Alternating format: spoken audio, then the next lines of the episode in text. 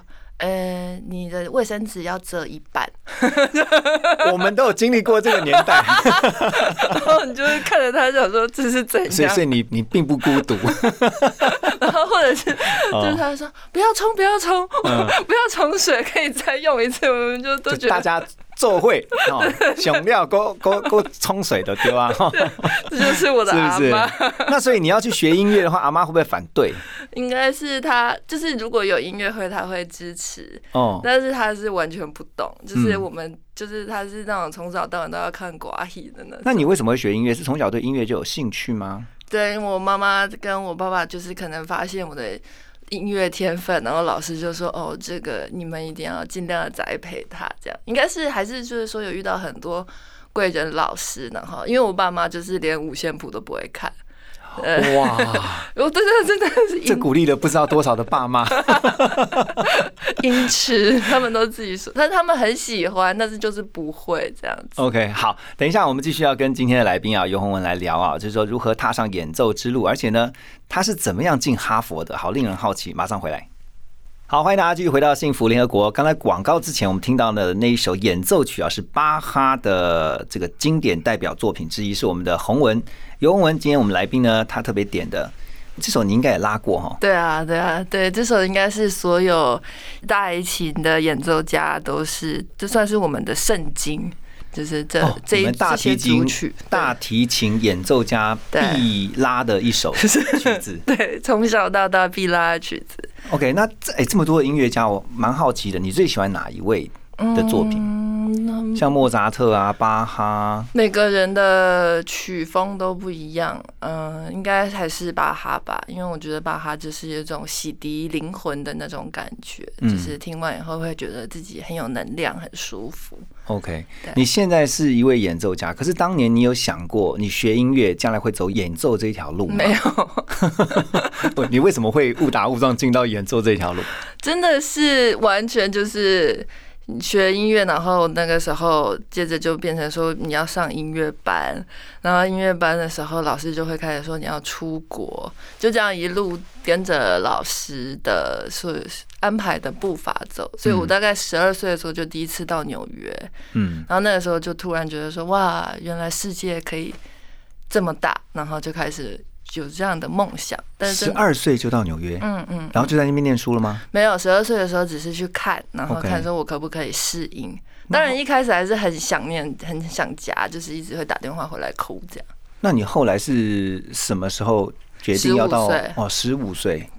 对，十五岁为什么会决定要去美国念书？那个时候就是全美国最好的大提琴老师邀请我，就是说去跟他一起学。你好优秀哦！是不是老师邀请你去念哦？没有啊，就是你跟老师，你就寄录音带给老师听，然后老师觉得说，哦，我想要这个学生进入我的 studio，对进入我的一一个这个团团或者这个学工作室，嗯然后嗯，他就会邀请到那个时候是最小的，然后就去，洪文是我们所熟知的叫茱莉亚音乐学院嗯。毕业的，嗯。好，而且你是演奏硕士，嗯，就是你讲的那个老师邀请你去念的吗？对，老师那个时候老师在克利夫兰，之后老师到茱莉亚，？OK，对，但是应该说我那个时候就是完全的。活在音乐梦里面，并不知道说美国是什么样子，然后只是一到了以后才发现，哦，这是一个不同的世界。有什么不适应的吗？哦，太多不适应了。哪些最不适应的？现在还有记忆的，因为痛苦的记忆突然会让人家记很久。很多啊，比如说那个时候我的室友是大学生嘛，那我十五岁，然后大学生，美国的大学生有各式各样不同的 party 啊，什么我都不懂啊。然后我想要考念书，他想要玩，只是就很多你都不会去 party 吗？因为我才十几岁，那个时候也不能喝酒。对啊，我不喝会，饮料不行吗？不行，你不会我想去看一看哦？没有，我那个时候非常的就是专注，说我就是要把音乐练好，然后我要把书读好。对，所以我那个时候是等一下，你那时候有家人陪你去吗？没有我一个人去。那你还能够有这么强的自制力哦？对我那个我那个时候就是一种，没因为可能也是因为我们家境就是一般，我知道说哦，好像父母花了很多的心血让我在那边，我必须要做出一点成绩出来，所以这样其实也是压力蛮大的啦。对，那你一个人在那边人生地不熟的，也没有亲戚在那边 support 你，没有你怎么活？我真的就是好像被丢到大海里面，然后你要一直存活这样。那个时候我记得就是一开始我是把时间排的很满，嗯然后比如说练琴练到半夜十点，然后学校关了，然后开始读书这样，因为上美国的高中。嗯，然后后来就是把时间排的很满，就没有任何时间可以想家。对，天哪！嗯，你真的是 Superman，这就是 接下来你要点的这首歌曲《超人》。但这个 Superman 很特别，它是一首电音歌曲，而且是哈佛有颁奖给这个词曲创作者。对，好，我们先来听这首歌曲，等一下回到我们的节目。好，刚刚听到这个歌曲，我真的不得不说，这个我们今天的来宾尤宏文，你实在太跳痛了。你是演奏家，然后你听电音歌曲，然后你刚这首歌曲是洪文点的啦。你刚刚有特别提到他是啊 Laurie Anderson，对对，她这位女小提琴家转 OK 电音作曲家。然后哈佛颁奖给他，对啊，因为哈佛每年都会有一个诺顿系列讲座，嗯那我在的时候，他们是请了很有名的指挥家巴伦波音来，嗯然后巴伦波音也有听我拉琴，然后我有在书里面就是哈佛教我的十八堂人生必修课讲述，就是说他指导我们的过程。那哈佛之前呢，就是有更大的，比如说伯恩斯坦啊，就是所有有名的音乐家都来过讲这个诺顿讲座。那今年的诺顿讲座就是颁给这个 Laurie Anderson，这是应该是史上头一遭，对不对？对对，非常的特别。以前都是颁给古典音乐 对方面居多，而且以前都是线下的讲座，哦现在是线上，所以刚好也符合他，因为他是很数位数位型的艺术家吧，嗯，所以他就在线上举行了一系列的讲座，然后整个非常的用了很多很奇怪的道具，你就会会吓一跳，想说这还是哈佛吗？我 哎、这个我觉得这个哈佛了不起，它可以就是 tolerance，就是包容这么大的一个范围哈。是是，你自己也是吗？就是说你在听平常你在喜欢听的歌曲啊，不管是演奏曲啊，或者是说流行歌曲啊，或者说其他的歌曲，你的曲风也应该很多元哦。对啊，你要听很多歌吗？对，而且我也很喜欢，就是古典跟现代，或者是我之前在大都会，或者是说现代美术馆演奏的，全部也都是现代作曲家的曲子，比如说像是。你可以一边唱歌一边拉大提琴，哦然后还有机器人那一类的，很非常前卫，机器人的声音 之类的是类似这样的吗有一点点。？OK，所以你从茱莉亚这个音乐学院你就呃学成之后，你还去念哈佛。嗯，对啊，茱莉亚是念到大学。茱莉亚是硕士对啊。对对对，我是高中在音乐院之后，这算是先修，嗯。所以他会给你一个演奏家文凭，然后接着呢就是念大学。念大学。那，大学就在哈佛念，对，然后又再回到茱莉亚念硕士。是哈佛大学你到底怎么进去的？这个你要看我的书，还有我的我们现在要浓缩啊，因为你有出了一本书嘛，就哈佛教你的十八18个堂对不对人生的十八堂课。但是其实说真的，我觉得，嗯，很多时候我们没有办法控制你的人生。所以，虽然说你要准备好，我当然是有准备，但是到底他选不选我，这其实是一个意外。可是大家想说，能够到哈佛念书，就是说，当然他要很聪明啊嗯，或者说他学业成绩要很好。嗯还有没有其他的？就哈佛在选学生，你的观察啦，嗯，他是不是说一定只找这种功课好的？应没该有没有没有不是吧对对对，因为比如说有功课好的人很多，但是你必须要有自己的特色，然后知道说你想要、想要做什么。所以你再进去的时候，他会跟你面试这样啊？会会会。那他，那你后来有没有去问，就是你的老师说，为什么你们会选我进到哈佛哎、？你知道我最近才知道，其实可以耶，就是说，当然可以啊，没有没有，是哈佛的招生办公室有一个档案室，它里面有你的完全的档案，然后你其实可以去看。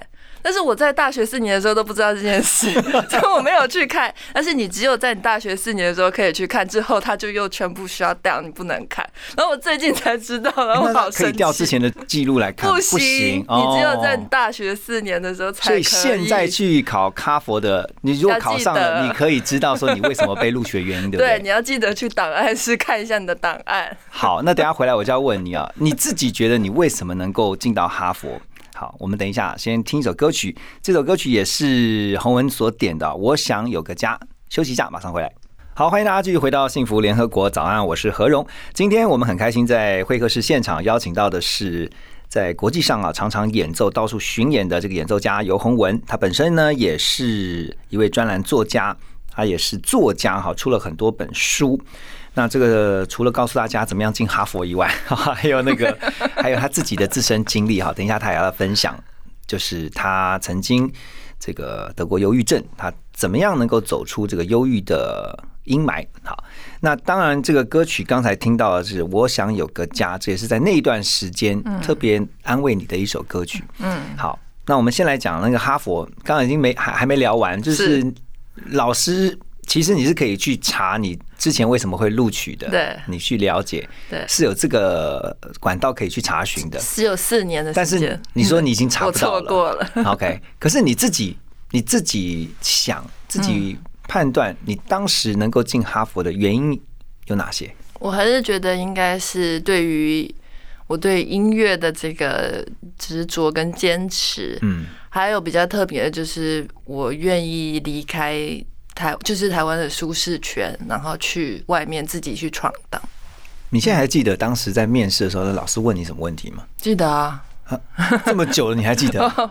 太清楚了，因为那个时候大学我迟到四十分钟，然后我就想说啊，完了，一定不会上了，所以就还反正就还就是很放松的想说，他那个 interview 多久？大概一个小时吧。这么久？对啊，大概差不多。那好，那你印象深刻，你们聊了什么？我们聊了很多关于音乐，然后因为我高中是女校，他也问了一些，你觉得念女校比较好，还是念男女合校比较好？那你怎么回答？嗯，你还记得吗？记得啊，因为那个因为我就说，哦，我是去高中是女校，但是音乐院是男女合校，所以其实没有差。OK，直接，但他应该很好奇，或者说蛮压抑，说你一个人到美国来求学，对不对？嗯，对，那，对对，但是我其实也不是很记得，这所有的面试官都是哈佛的毕业生。嗯，我听说你阿嬷当初这个是最反对你到美国去求学的家人，哦，对，是他为什么？因为不舍得你，对啊，还有觉得说你女孩子去那么远，然后一去以后好像又不知道什么时候要回来，也不知道。哦，对。阿妈那个时候手机应该已经可以那个嘛，常那个时候还没有，还没有。一开始刚开始有 Skype，OK，对对，然后像有一年过年，然后我爸爸妈妈跟我弟弟来哈佛，然后我还都还记得，后来他们离开以后，我就一个人在宿舍里面哭，然后我室友回来就说：“嗯，怎么了？是不是因为爸爸妈妈走了？”这样，嗯对啊，是。，OK，所以你后来也把在哈佛那边求学跟生活的点点滴滴啊，写成了一本书，就是《哈佛教我的十八堂人生必修课》。对，这十八堂太多了，in short 的话，你觉得最重要的一堂课会是哪一堂？嗯，知道你自己想要什么，嗯不要跟随别人的节奏走。嗯，对，这个是不是在异乡求学很重要的一件事情，或是生活啦？对，因为有的时候你会你会迷失，然后会忘记说你自己内心的微小声音。这其实是哈佛的教授列文教授告诉我的，就是他说有的时候即使最亲近的人都会忽略你那个内心的微小声音，嗯只有你自己要记得，然后只有你自己不要一直不要放弃那个微小的声音。你在异乡啊，在美国那边生活、读书的那段时间，我相信一定有某些时候是觉得很孤单、很寂寞的。嗯哼。但虽然身边有朋友，可是你是怎么去呃排除那些当下的感受？后来我我一开始是很鄙视就是心理智商，后来在哈佛我的确有去心理智商，嗯。然后大家可能会想说是不是哈佛的心理智商是比较厉害？其实也没有，但是哈佛的确有安排很多很好的心理智商师，因为他知道学生压力很大，嗯。然后他知道我们需要这样子的排解，嗯。对。所以呃，也就是这样子，然后在后来遇到了一些心理上的状况的时候，也能够知道怎么样去先做一些适度的处理，对不对？是是，好，那等一下呢，在歌曲之后呢，我们进一步的要来回来跟啊，我们今天来宾尤鸿文聊。我们先听一首歌曲，马上回来。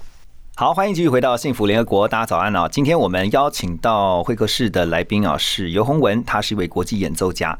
那我觉得其实，呃，现在很多人讲斜杠斜杠啊，你最 enjoy 的身份是什么？嗯，最 enjoy 的身份应该还是创作者，就是用音乐嗯还有文字来说故事。OK，我很喜欢看你写的那个专栏文章，谢就是刚刚一开始有提到嘛，哈，包括你会针对呃时事，对也会针对我们现在所遇到的一些问题，是发表你的看法，提出你的观点哦。你刚才也提到，就是说在哈佛的那段时间，你有去看过心理智商，你后来为什么会陷到忧郁？嗯，一方面我觉得还是因为在美国的压力很大，哦，然后一方面在哈佛的时候，因为你因为你一下子就是进到一个全全 全超人的世界，真的，对对，就是或许说大家每个人都不只是很会读书，每个人都什么都会这样子，然后一下子就觉得说，哦，那我是不是又要再有有一种感觉是说，我已经花了好多年在音乐的领域取得了很不错的成绩，然后现在一切都要又再从零开始的感觉。你知道，你你你你这些烦恼是我们从可能都不会有的。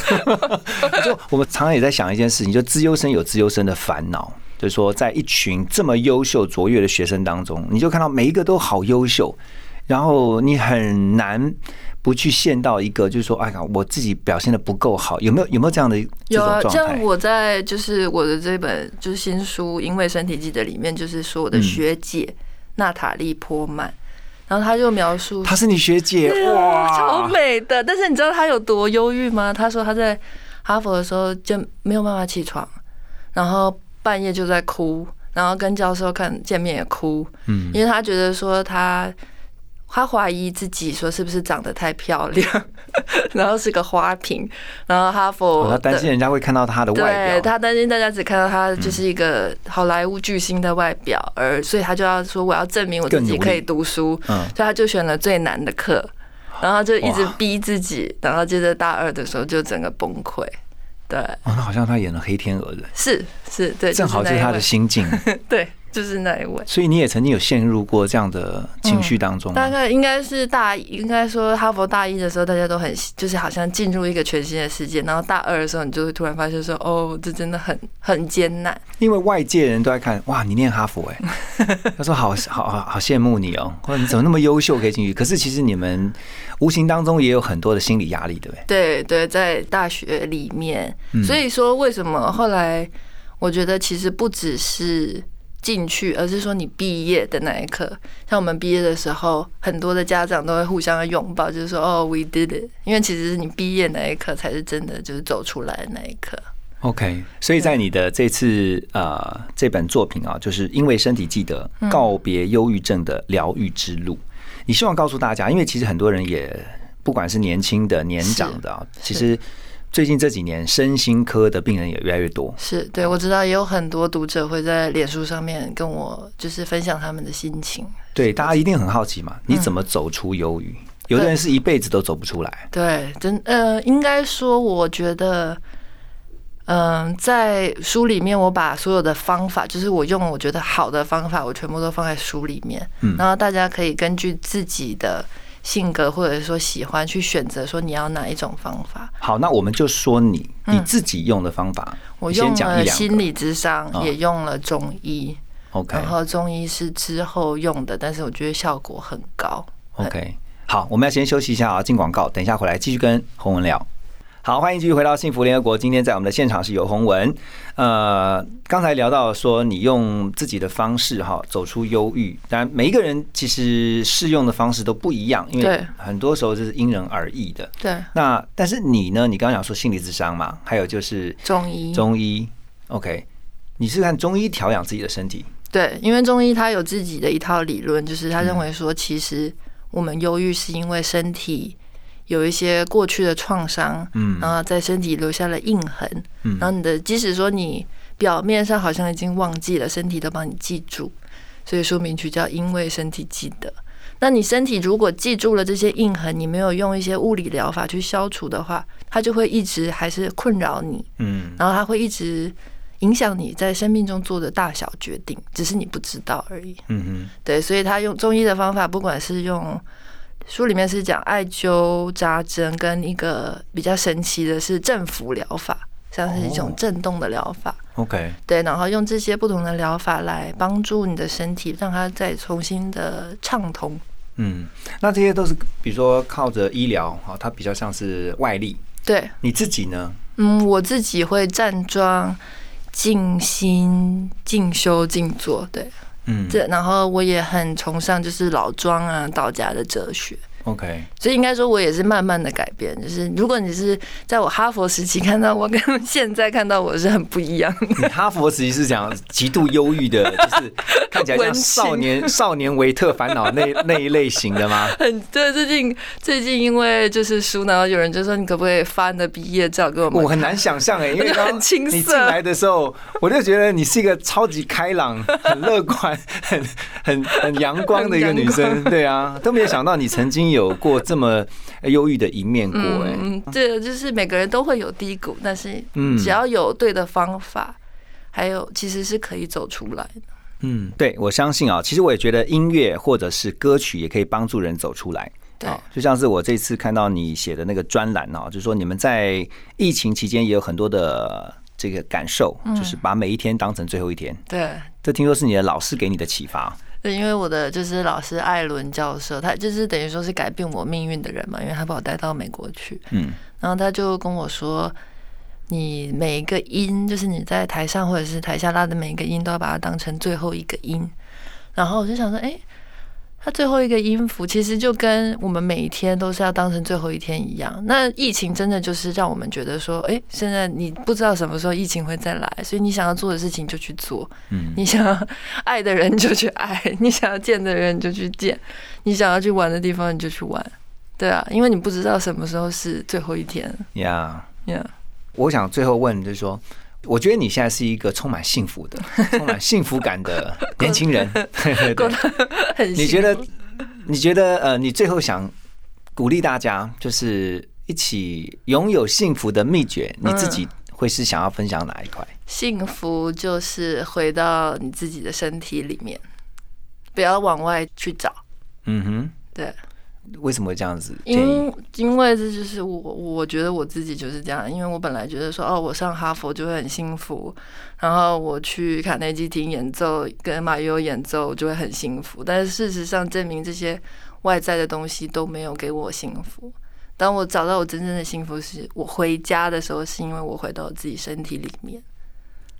哇，很棒的提醒哈！真的，我觉得还是要回归到自我，是就是因为自己最了解自己。对，那通常会让自己生病的也是自己，对，所以其实一个人呢，我相信一生当中都在做的一样功课，就是如何跟自己相处，是是，不管是心理上的或是身体上的。对，好，今天非常的谢谢这个洪文。这位国际演奏家，然后呢，也是很多这个书的作者哈。那透过你的分享，我相信一定鼓励到很多的人。那当然也希望疫情赶快过去对啊！你希望疫情赶快过去，因为你 我我希望疫情赶快过去，因为我不想要太多人受苦。但是我觉得我的节奏应该不会做太大的改变，OK。对我会慢慢的越来越放慢，就是 现在的你要学习放慢。对我要越来越慢。好，其实慢有时候也是一种享受跟一种幸福。好，谢谢洪文今天的分享，谢谢你。谢谢谢谢何大哥，谢谢大家。